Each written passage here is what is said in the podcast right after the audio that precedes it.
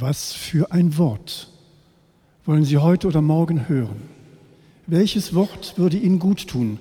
Ich habe hier in der Hand eine ganze Menge Worte gesprochen. Schnappen Sie sich eins. Komm, hopp.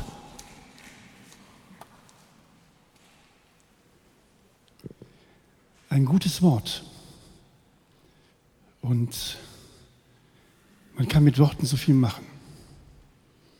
Ich kann dir ein Wort um die Ohren hauen. Ich kann mit einem Wort hinter deinem Rücken etwas über dich sagen, was gar nicht stimmt. Ich kann mit einem Wort einen Scherz machen.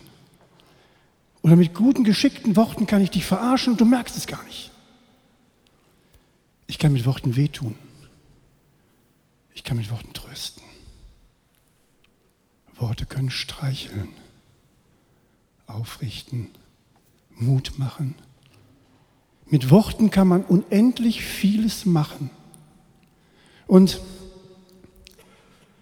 wir produzieren gerade in den sogenannten sozialen Medien, in denen ja so viel Müll mitunter über Menschen ausgeschüttet wird, weil man es ja so schön anonym kann. Wir produzieren Berge von Wortmüll. Und dagegen möchten wir mit diesem Gottesdienst etwas setzen. Eine andere eine schönere Qualität vom Wort. Ein Wort, ein Erzählen, das Räume schafft. Sie kennen eines der schönsten Art und Weise des Erzählens, Tausend und eine Nacht. Nehmen sich einfach nur eines dieser Märchen, in denen beschrieben wird. Und manchmal steigt man aus dem Märchen ganz schnell aus, weil man selber schon wieder der Konstrukteur ist, die Konstrukteurin, die das Märchen für sich weitererzählt. Im Erzählen kann ganz, ganz viel wach werden. Aber ein anderes Erzählen kennen Sie auch. Da sitzt die Oma mit ihren 75 Jahren und sagt, du, das habe ich dir noch gar nicht erzählt. Und da sagte Oma, fang an. Und dann sagte Oma, das kennen wir doch alle schon. Was ist, was ist mit diesem Erzählen eigentlich gemeint? Was ist mit dieser anderen Qualität des Erzählens von Tausend und eine Nacht und dieselbe Qualität der Oma oder des Opas, die sich mitteilen wollen. Was steckt dahinter? Dahinter steckt die Einladung, ich möchte dich mit hineinnehmen. Erzählen ich möchte dich in meine Welt mit hineinnehmen. Ich möchte dich Anteil haben lassen an dem, was für mich wichtig ist. Steig ein in das, was ich öffnen kann für dich. Komm bei mir an, sei bei mir zu Hause, lass dir von mir etwas erzählen. Und gleichzeitig, was kannst du mir sagen? Öffne mir eine Tür mit deinem Wort. Lass mich bei dir ankommen. Und wir haben in der Heiligen Schrift eine wunderbare Vorlage für dieses Erzählen, das der Soziologe Jakobs Wössner wie folgt formuliert als Interaktion. Er sagt nämlich, Interaktion ist ein seinem Sinngehalt nach aufeinander gegenseitig eingestelltes und somit orientiertes Sichverhalten mehrerer. Das machen wir jetzt alle mal zusammen, ja? Bitte. Nein, aber jetzt Quatsch. Interaktion ist ein seinem Sinngehalt nach aufeinander gegenseitig eingestelltes und somit orientiertes Sichverhalten mehrerer. Das kennen Sie in einer ganz anderen Begebenheit. Und von dieser Begebenheit aus der Heiligen Schrift, aus dem Evangelium nach Lukas, sind Sie gewohnt, dass Ihnen vorgelesen wird. Aus der Heiligen Schrift liest man vor. Richtig. Aber heute nicht. Ich möchte Ihnen aus der Heiligen Schrift erzählen. Ich möchte Ihnen diese Story von Lukas erzählen. Sie kennen sie alle. Aber bitte geben Sie mir eine Chance. Bleiben Sie nicht bei dem, was Sie alles schon kennen, von dem, was Ihnen darüber schon erzählt worden ist. Geben Sie mir eine Chance, dass Sie bei dem ankommen können, was ich Ihnen erzählen möchte, auf dem Hintergrund, was mir erzählt worden ist, erzählt worden, erzählt worden. Der erste Erzähler, nein, der zweite Erzähler, nein, der dritte Erzähler war Lukas. Der erste Erzähler waren die Männer und Frauen, die Jesus erlebt haben. Und da gibt es zwei. Zwei Jünger sind auf dem Weg. Und diese beiden Jünger erzählen sich was. Sie sind übrigens, damit sie es identifizieren können, auf dem Weg nach Emmaus. Und die beiden haben Wahnsinniges erlebt. Das fing an, dass sie von diesem Jesus, dem Christus, gehört haben.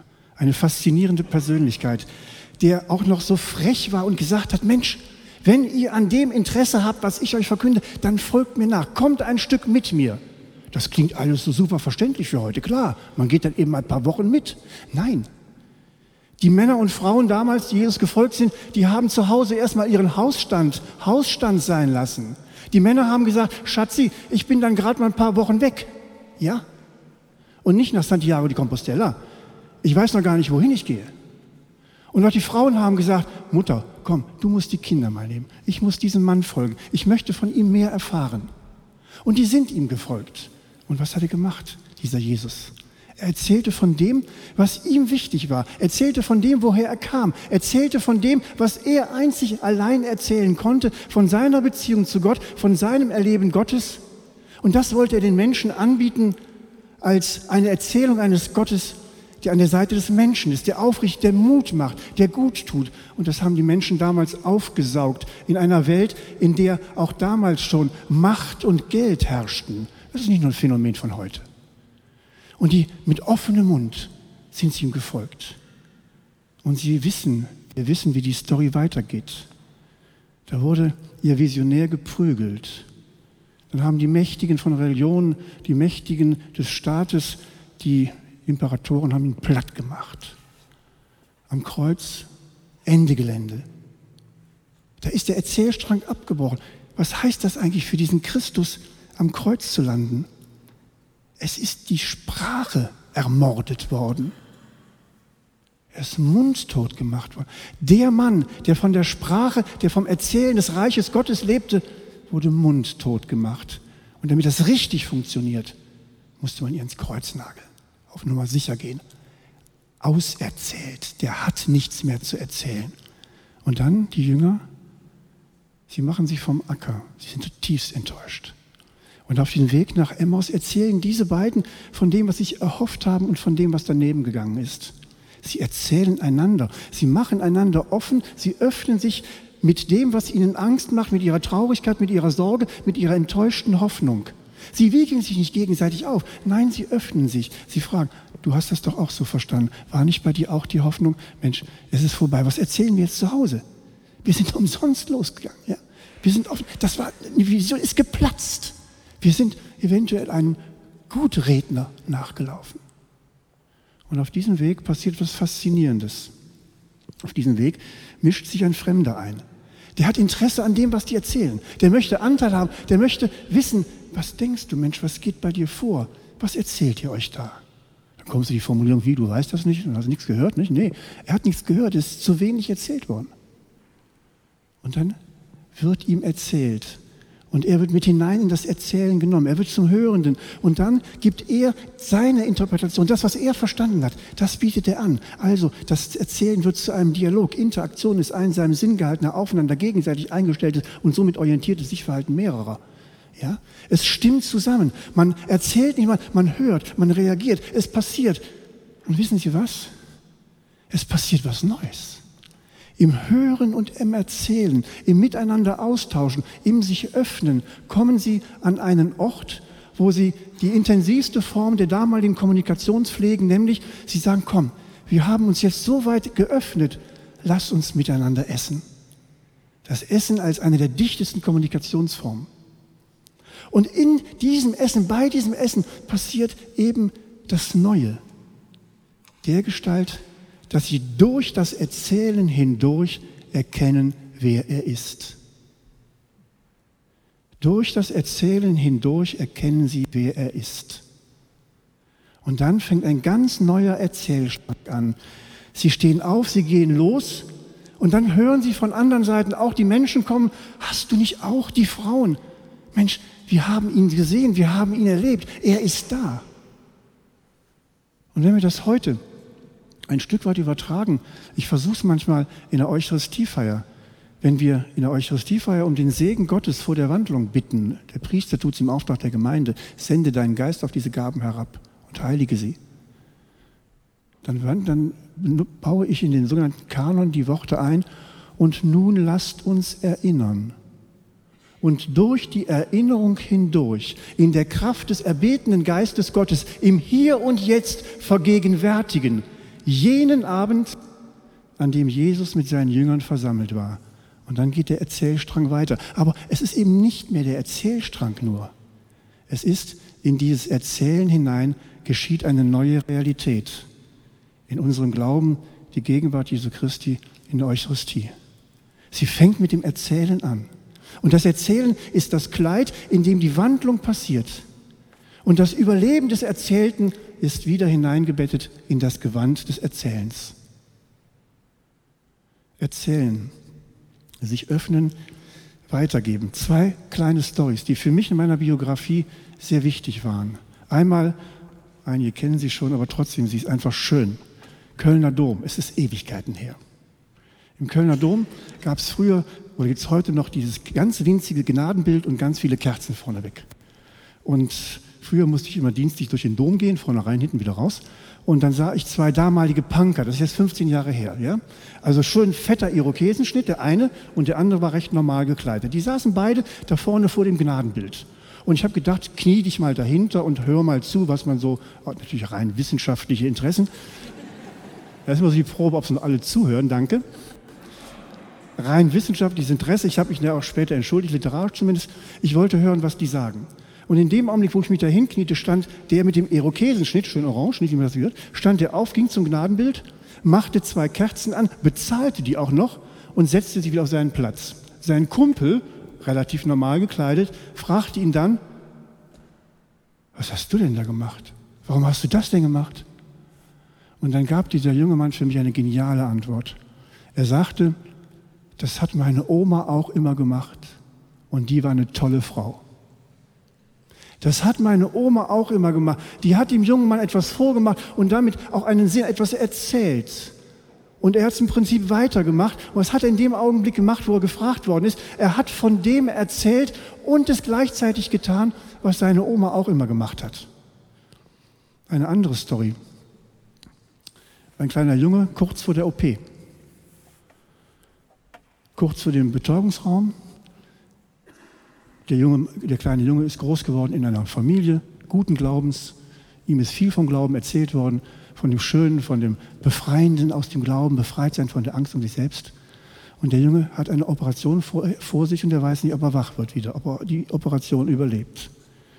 Und dann, kurz bevor er in die Narkose kommt, schaut er nochmal seinen Vater und seine Mutter an und sagt, es stimmt doch, was ihr mir erzählt habt, dass die liebe Gott mich nicht fallen lässt. Dann haben Vater und Mutter nur noch gesagt, ja, das stimmt. Wie viel Kraft aus dem Erzählen herauskommt, wie viel Mut, wie viel aufgerichtet werden kann durch dieses Erzählen. Jetzt muss ich mal eben meinen Zettel suchen. Ich, hab, ich bin nämlich gleich fertig. Ähm, ja, so. Ähm, für mich ist die Frage der Zukunft, die Frage unserer Kirche, ob wir es schaffen, auf der einen Seite selber erzählfähig zu werden vom Glauben. Das, was Ursula gerade gesagt hat in der Einführung, dass wir selber auch von unserem Glauben mitteilen. Das wird die große Herausforderung sein. Die Herausforderung, die auf der einen Seite lautet, wird unsere Kirche, werden wir Orte schaffen, an denen wir immer wieder neu lernen können, von unserem Glauben zu erzählen. Die Orte schaffen und die Kompetenz zu erzählen. Ich bin jetzt seit sieben Jahren in der Ausbildung von angehenden Religionslehrern und Religionslehrern tätig. Das ist die größte Herausforderung. Nicht nur das Wissen, sondern als Religionslehrer und Religionslehrer, die da vorne stehen, als Erzähler, als Erzähler vom Glauben, nicht nur Wissen zu vermitteln, sondern zu sagen, und ich.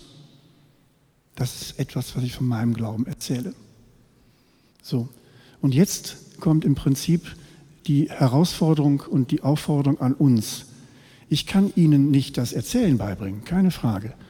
Aber es gibt einen ganz überraschenden Ort, an dem wir, wenn wir dazu Lust haben und den Mut haben, anfangen können, von unserem Glauben zu erzählen, wo keiner damit rechnet und es trotzdem passend ist. Denn wir stellen uns nicht mit irgendwelchen Broschüren irgendwo hin und sagen, wir missionieren nicht. Darum geht es nicht. Wir erzählen von unserem Glauben. Es gibt eine Situation, die Sie alle kennen, die Sie tagtäglich erleben. Da wird gesagt, na, wie geht's dir? Passiert immer. Ja? Wie geht's dir? Und wir haben dann tolle Konstruktionen, was wir sagen, oder wir haben gar nichts, was wir sagen wollen. Und in der Regel sagen wir, gut, wir wollen ja nicht in Dialog, wir, wollen, wir wissen ja auch, dass eigentlich gar keiner richtig wissen will, wie es uns geht. So, nehmen wir doch mal diese Frage ernst. Wie geht's dir? Und antworten folgendermaßen darauf. Mir geht's momentan eigentlich ganz gut, weil ich habe für meinen Alltag eine Antwort aus meinem Glauben. Ich kann mit meinem Gott heute ganz konkret etwas anfangen. Mein Glaube ist mir heute eine ganz konkrete Stütze gewesen. Die Leute werden den Mund nicht zukriegen, weil die damit gar nicht rechnen. Einfach zu sagen, wenn ich gefragt würde, wie geht es mir, einfach diesen Satz verlängern, wie geht es mir aufgrund meines Glaubens? Denn das ist doch im Prinzip die Grundintention, die wir haben. Wir sitzen doch auch hier, weil wir mit unserem Glauben was am Hut haben. Warum antworten wir nicht einfach mal auf die Frage, wie es dir geht? Weil zu mir, zu meiner Persönlichkeit, zu meinem Wohlbefinden auch mein Glaube gehört, gebe ich dir jetzt mal die Antwort, aufgrund meines Glaubens geht es mir so und so. Das wäre vielleicht die Grundlage, in ein Gespräch über Glauben einzuschalten. Sicher, das kann ich nicht überall machen. Aber ich glaube, das wäre zumindest für uns eine Herausforderung, wenn wir mit diesen Gedanken hier rausgehen und sagen, wenn ich irgendwann mal gefragt werde, wie geht es mir, dann stelle ich mir zumindest auch die Frage, wie geht es mir auf dem Hintergrund meines Glaubens? Und wenn ich dann noch den Mut habe, das auch laut zu sagen, klasse. Ich möchte mit dem Apostel Paulus zitieren, weil was der gesagt hat, ist die absolute Herausforderung. Das ist hart, was der sagt. Ist nicht moralisch, es ist absolut hart, aber absolut real, weil wir es alle unterschreiben können. Der Apostel Paulus sagt, der Glaube kommt vom Hören. Der Glaube kommt vom Hören. Und wenn wir den Mund halten, dann gibt es nichts zu hören. Und wenn es nichts zu hören gibt, dann gibt es auch nichts zu glauben. Hätten die ersten Männer und Frauen den Schnabel gehalten, die Jesus noch erlebt haben, keiner von uns, kein einziger von uns säße hier. Wir sind Erzähler und Erzählerinnen wir sind angewiesen auf das Erzähltbekommen vom Glauben und lassen uns ruhig diese Zumutung gefallen. Der Glaube kommt vom Hören. Und wenn Sie irgendwann gefragt werden, wie es Ihnen geht, dann nehmen Sie sich ernst mit der Antwort, ganz ernst. Wie geht's Ihnen?